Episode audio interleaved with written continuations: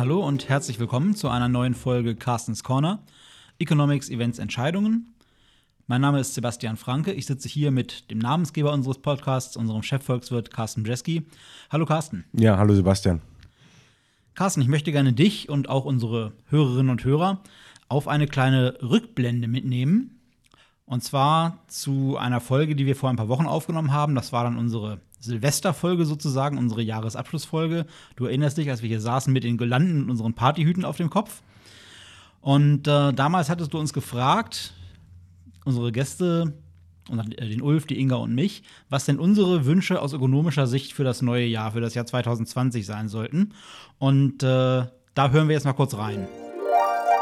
Ich mache mir doch gerade ein bisschen Sorgen, dass die, die, die Kollegen und Mitarbeiter hier mein, mein, mein, mein Lieblingsthema Investition jetzt nicht genannt haben. Wird mir nicht zugehört. Ähm, aber also für mich ist deutlich Jahr 2020 das Jahr, in dem dann wirklich der Investitionsdurchbruch kommen sollte und, und müsste, sodass wir endlich ähm, nicht mehr darüber reden müssen, dass wir ähm, keine Digitalisierung haben, dass wir schlechte Infrastruktur haben. Also der große Wurf auf dem Gebiet von Investitionen wäre mein Wunsch fürs Jahr 2020. Ja, da haben wir es gehört. Dein Lieblingsthema Investitionen haben wir da leider sträflich vernachlässigt. Und äh, was liegt da näher, als dass wir uns äh, in einer der ersten Folgen des neuen Jahres dann quasi zum Ausgleich dafür mal versuchen, diesem Thema etwas zu nähern. Du hast ja erwähnt, ähm, Investitionen, der Investitionsboom, der erhoffte, lässt noch auf sich warten. Investitionen viel zu niedrig. Ich habe es mir mal einfach gemacht und bin auf so eine bekannte Erklärseite im Internet gegangen und habe mir mal einige Länder gelistet nach der Investitionsquote anzeigen lassen. Und ja, da liegt Deutschland tatsächlich auf einem der hinteren Plätze. Insgesamt umfasst diese Liste dort 169 Länder. Und ähm, Deutschland steht da auf Platz 126 mit einer Investitionsquote von 19,2 Prozent des Bruttoinlandsprodukts. Das ist also, wie gesagt, einer der hinteren Plätze. Aber wenn ich mal auf die vorderen Plätze schaue, dann finde ich da auf den ersten drei Plätzen Länder wie Surinam, Bhutan und Algerien. Und ohne jetzt unseren algerischen oder surinamesischen Hörern und Hörern zu nahe treten zu wollen, weiß ich nicht, ob das die Länder sind, ähm, in die wir uns da einreihen möchten. Kannst du mir mal sagen, was genau jetzt das ist, was du dir vorstellst und worauf du da wartest, was der Investitionsboom ist? Äh, der da kommen soll. Denn, wie gesagt, das ist ja wahrscheinlich nicht die ökonomische Gesellschaft, in der du äh, Deutschland dann in den nächsten Jahren siehst. Ja, Frage, warum nicht? Außerdem gibt es nochmal 126 Länder, die auch noch dazwischen liegen müssen, dann, die du das alle nicht aufgezählt hast. Also da wird noch, noch viel Raum für, für nach oben sein. Ähm, man darf natürlich auch keiner Statistik glauben, die man nicht selber gefälscht hat. Ähm, bei, bei solchen Statistiken und Investitionen muss man mal gut aufpassen, dass man, nimmt man Bauinvestitionen mit oder nicht. Und ähm, was in Deutschland aktuell natürlich extrem wichtig ist, dass wir in den letzten 10, 15 Jahren ähm, immer weniger investiert haben. Das heißt, äh, man müsste sich da mal so eine dynamische Statistik anschauen, also wie sich die Investitionsquote im Verlauf der letzten Jahre, Jahrzehnte entwickelt hat. Und ähm, da ist dann so eine einmalige na, Jahresaufnahme. Ähm, sagt nicht so viel aus. Wir sehen halt, dass wir im Grunde genommen in Deutschland, wenn wir uns mal die Investitionsquote im Verlauf der letzten Jahrzehnte anschauen, es gibt auch äh, Statistiken zum Beispiel zum, ähm, zum Kapitalstock ähm, einer, einer Volkswirtschaft. Da ist es so, dass äh, wir in, in Deutschland eigentlich keinen Kapitalstock mehr aufbauen, sondern das eher ähm, verfrühstücken, während äh, fast alle europäische Länder, selbst äh, Italien oder, oder Griechenland, eine lange Zeit einen sehr stark steigenden Kapitalstock gehabt haben. Ähm, so, also was, was brauchen wir hier in, in Deutschland? Das ist wirklich eigentlich wieder eine ähm, ein, Zurückkehren zu einem Aufbau des Kapitalstockes, ähm, am Aufbau wirklich der, der ja, das, was wir an Vermögensgegenständen in einer Volkswirtschaft haben. Und, und das sind halt die Investitionen, das kannst du nicht einmalig schaffen, das musst du über Jahre hin, hinweg schaffen.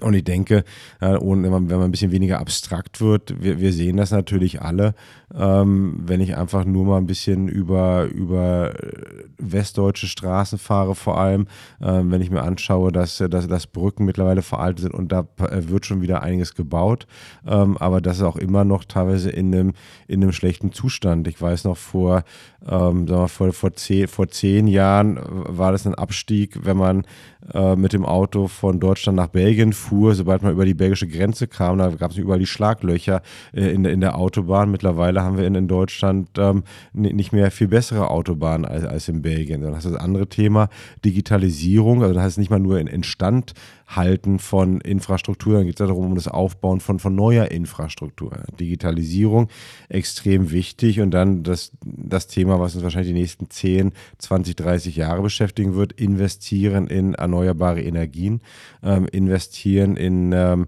Maßnahmen, um den, den Klimawandel einigermaßen beherrschen zu können oder darauf reagieren zu können.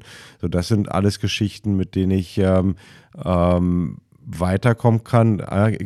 Wer glaubt keiner Zahl, die du nicht selber gefälscht hast.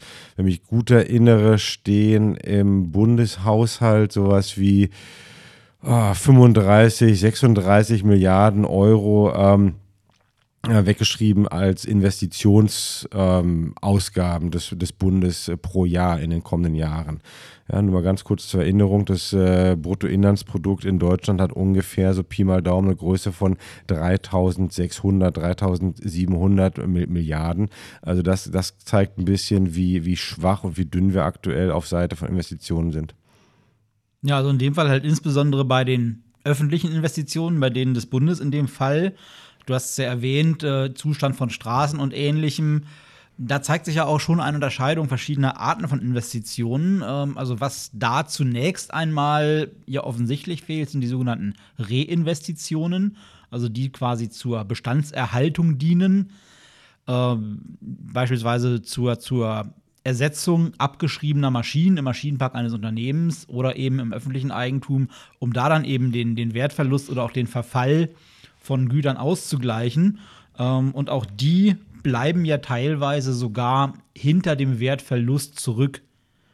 Also da haben wir, wenn wir dann auf die äh, Nettoinvestitionen schauen, also die Bruttoinvestitionen des Staates insgesamt, ähm, abzüglich dessen, was eigentlich aufgewendet werden müsste, allein für die Instandhaltung, sind wir bei den Nettoinvestitionen ja tatsächlich sogar am Minus. Daran soll sich jetzt ein bisschen was tun. Du hast eine Zahl genannt äh, aus dem Stehgreif von 35, 36 Milliarden. Das ist gar nicht so weit weg. Ich habe es mal aus einer äh, kürzlichen Pressemitteilung mir rausgesucht. Da war die Rede von 38 Milliarden Euro, die es bislang waren. Und äh, nachdem wir doch jetzt äh, einige Jahre in Folge nennenswerte Überschüsse im Bundeshaushalt hatten, soll das jetzt demnächst auf äh, knapp 43 Milliarden pro Jahr ansteigen. Aber so wie ich dich kenne, vermute ich mal, dass dir auch das immer noch viel zu wenig ist.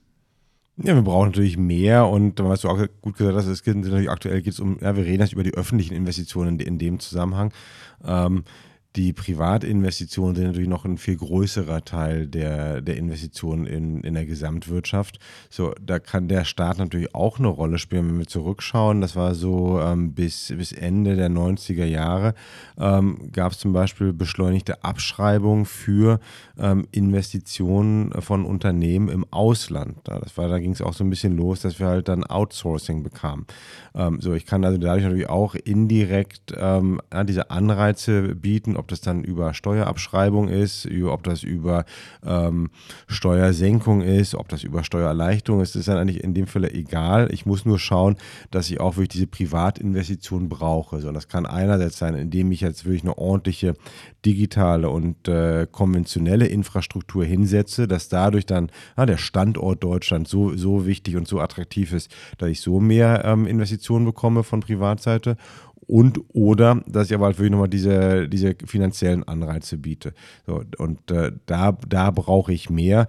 Ähm, es, es kann immer mehr sein. Ich denke auch mal, es bleibt noch abzuwarten, ob es wirklich dieses, diese Investitionsausgaben von öffentlicher Seite wirklich erhöht werden.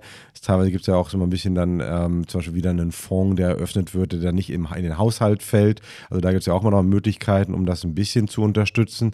Und ähm, wir haben natürlich, wir sehen jetzt auch mal die aktuelle Diskussion, dass, dass mehr Geld ausgegeben wird, zum Beispiel in nochmal Investitionen bei der Deutschen Bahn. Ähm, wir werden auch mehr Investitionen bekommen mit diesem Klimapaket, ähm, das nur von deutscher Seite aus beschlossen wurde. Wenn jetzt dieser äh, grüne Deal kommt von europäischer Seite aus, würde das auch nochmal ähm, mehr, mehr Geld mit sich bringen. Also es, es, es passiert schon einiges, ja, wie, wie so häufig ist, ist die Welt halt nicht schwarz-weiß, mehr ähm, kann es immer sein. Sicherlich, ähm, wenn man halt immer wieder bedenkt, dass wir wahrscheinlich die letzten zehn, wenn nicht sogar 20 Jahre eigentlich verschlafen haben und, äh, und, und zu wenig investiert haben. Also von daher äh, wäre aktuell mehr sicherlich hilfreich.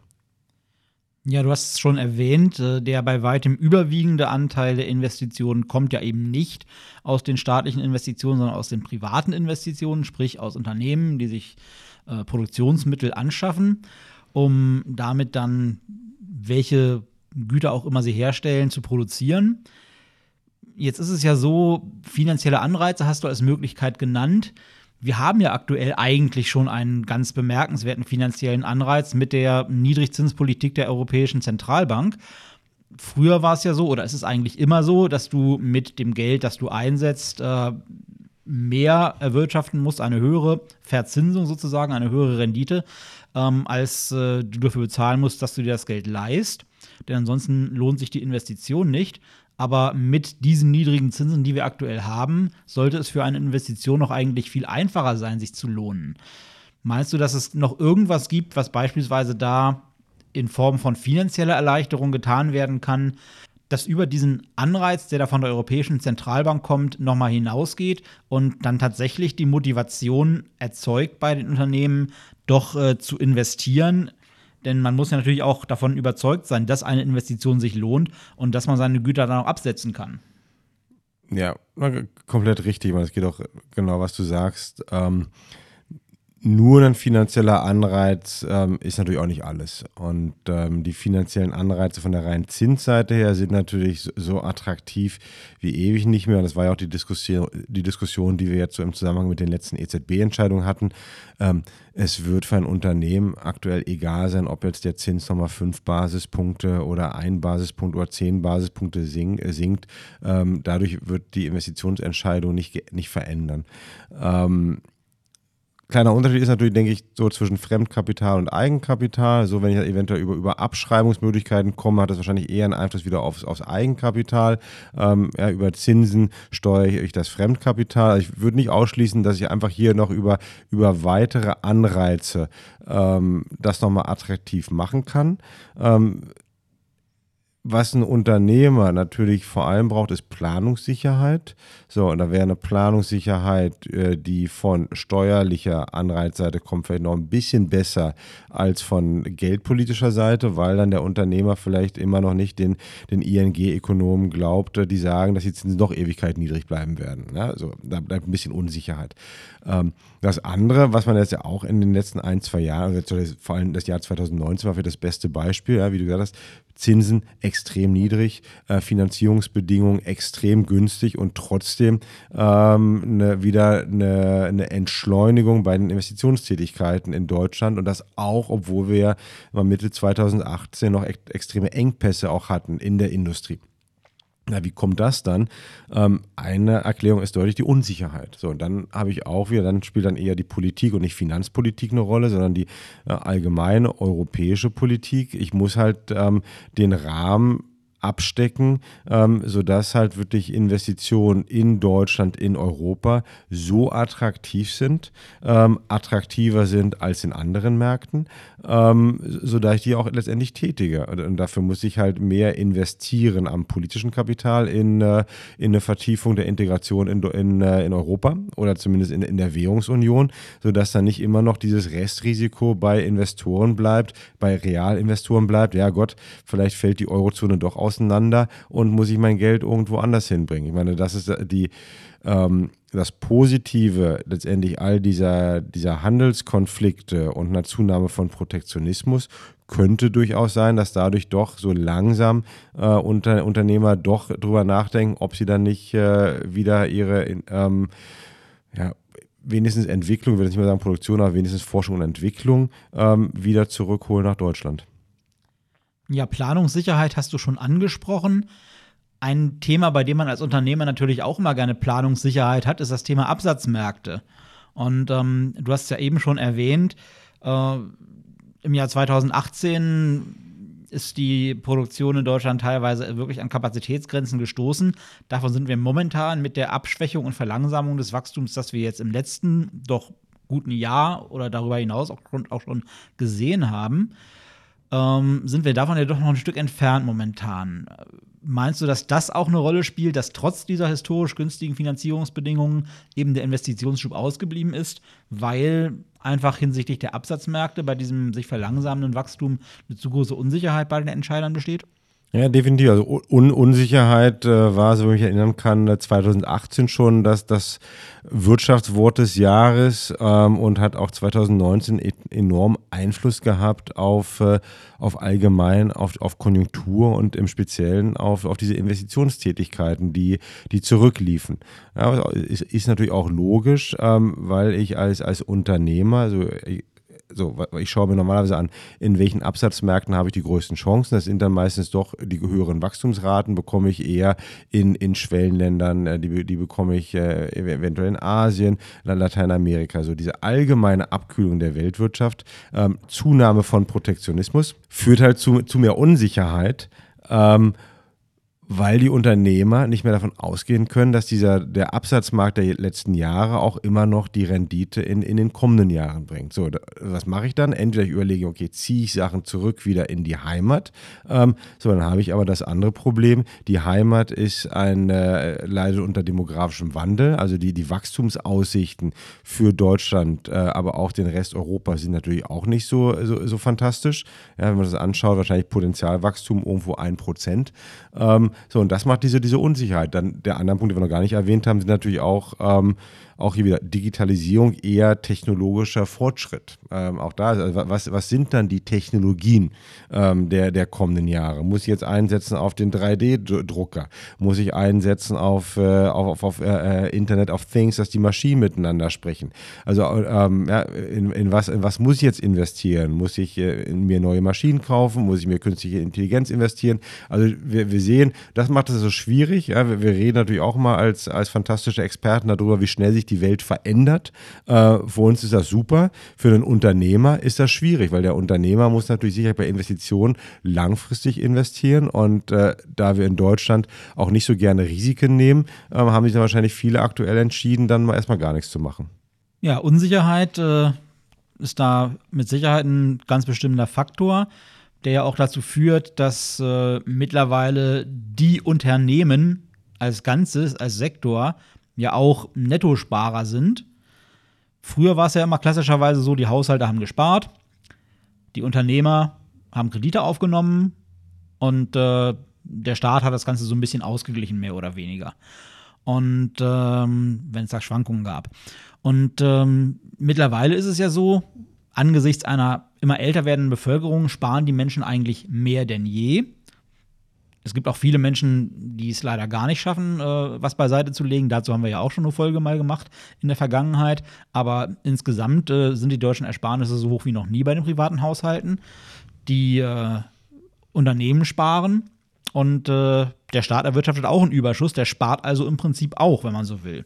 Und ähm, jetzt haben wir so viel Ersparnisse wie noch nie. Wir haben viel zu wenig Investitionen. Und jetzt stelle ich mir vor, kommt einer unserer Hörer, der sich schon mal mit äh, ökonomischen Themen befasst hat, vielleicht im Rahmen einer Berufsausbildung und äh, hat da was von der Investitionsgleichung gehört. I gleich S, also I wie Investitionen gleich S wie Savings oder Ersparnisse. Wenn wir so viele Ersparnisse haben und so wenige Investitionen, wie kann das denn dann aufgehen, dass I gleich S ist? Da gehen die äh, Ersparnisse ins Ausland, im Zweifelsfall, beziehungsweise wird im Ausland investiert. Ja, das das wäre eine Möglichkeit. Das andere ist, wir haben diesen großen Leistungsbilanzüberschuss, ähm, den, den wir halt auch in, in Deutschland haben, wo wir auch fast äh, weltmeisterliche Zahlen haben aktuell im internationalen Vergleich. Ähm, das war natürlich auch ja nicht, nicht nur aktuell, sondern auch schon in den letzten Jahren, auch mal in den Jahren äh, vor, der, vor der Finanzkrise war es natürlich auch schon so, dass, ähm, dass wir viele von diesen Ersparnissen, auch Unternehmensgewinnen, ähm, dass die im Ausland investiert wurden und dann, äh, das das beste Beispiel ist, ähm, äh, dass viele von diesen Überschüssen dann auch in, in Subprime in den USA investiert wurden und, äh, und da und leider Gottes dann die Rendite auf dann auch Finanzinvestitionen entweder gar nicht so hoch war oder aber, ähm, oder aber niedriger war und dann letztendlich wegbrach. Ja, das ist so ein bisschen die Erklärung, ähm, was ich auch gesagt habe, okay, ich habe diesen Sparüberschuss, wie bekomme ich es hin, um sozusagen mein, mein S gleich I wieder hinzubekommen, indem ich ein höheres I bekomme in Deutschland. Und da sind auch so Maßnahmen, wie, wie zum Beispiel, vielleicht muss ich doch über einen, ähm, einen Sovereign Wealth Fund in, äh, in, in Deutschland agieren. Vielleicht muss dann doch die äh, Regierung unterstützen. Vielleicht muss ich auch ähm, gucken, dass ich dieses ähm, die Ersparnis, Ersparnisse mehr einsetzen kann in wirklich Realinvestitionen. Ähm, so, und das sind halt die Aufgaben für die kommenden Jahre. Ja, dann würde ich zum Abschluss äh, gerne noch mal ein paar Dinge so ein bisschen abgrenzen und äh, mal so den, den Unterschied zwischen Dingen deutlich machen, die wir umgangssprachlich gerne als Investitionen bezeichnen, äh, um mal klarzumachen, dass das alles äh, dann vielleicht doch noch nicht einzahlt auf das, was wir uns als Volkswirte gerne als Investitionen wünschen. Ich kann mich erinnern, in einer früheren Folge hast du mal angesprochen, dass äh, dein Sohn gerne englischsprachige Serien über irgendeinen Streaming-Anbieter schaut und äh, die Kosten dafür quasi als Investitionen rechtfertigt, weil er damit ja was für seine, für seine Allgemeinbildung tut und ähm, das ja quasi für ihn Geld ist, was jetzt ausgegeben wird, damit er später mal mit seiner guten Bildung idealerweise auch gut verdient. Ähm, das ist steuerlich möglicherweise, wenn es tatsächlich ein anerkannter Bildungsträger wäre, und ein richtiger Englischkurs wäre das möglicherweise als Werbungskosten absetzbar. Aber Carsten, sind das denn Investitionen im volkswirtschaftlichen Sinne? Ähm, nee, da muss man auch noch drüber nachdenken. Ähm, bei, bei welchem Stream-Dienstleister er dann auch noch diese Folge schauen würde. Was könnte sogar noch ähm, ein, äh, letztendlich ein, Import sein. Das könnte auch noch Handel werden, aber ansonsten würde es deutlich unter Konsum fallen. Ja, die größte Investition, die man als Privatmensch normalerweise so tätigt. Das ist ja gerne mal äh, das Bauen oder das Kaufen einer eigenen Immobilie. Ist das denn eine Investition im volkswirtschaftlichen Sinne? Ähm, Im volkswirtschaftlichen Sinne, das, ja, womit wir eingestiegen sind, ist natürlich sind äh, Bauaktivitäten. Wenn ich die breite Definition nehme, ist das eine Investition. Nur wenn wir jetzt uns als Volkswirt unterhalten, welche Investitionen erhöhen nachhaltig das Wirtschaftspotenzial einer Konjunktur, dann sind es keine Investitionen. Ja, und auch wenn ich mein Geld am Aktienmarkt beispielsweise investiere, ist das vermutlich auch noch keine. Das Geld steckt dann zwar in einem Unternehmen, aber dafür steckt ja das Geld von jemand anderem, dem ich die Aktien abgekauft habe, nicht mehr in diesem Unternehmen. Also ist das vermutlich zwar für mich eine Investition, aber volkswirtschaftlich wohl auch keine. Das ist komplett korrekt, weil ich natürlich in dem Fall, in, in, dem Augenblick erst nur eine Finanzinvestition mache, in der Hoffnung, dass ich darauf vielleicht eine, eine, eine Rendite bekomme oder irgendwann zum höheren Kurs verkaufen kann. Wie sieht es denn mit Rüstungsausgaben aus? Mit Rüstungsausgaben, das ist eine gute Frage. Ähm, wenn ich ganz kurz drüber nachdenke, ich denke, dass sich da auch die äh, mit den ganzen statistischen Veränderungen das OMA verändert hat, müsste eigentlich fast passen, ob das noch in den offiziellen Investitionsbegriff fällt. Äh, gefühlsmäßig wahrscheinlich ja noch.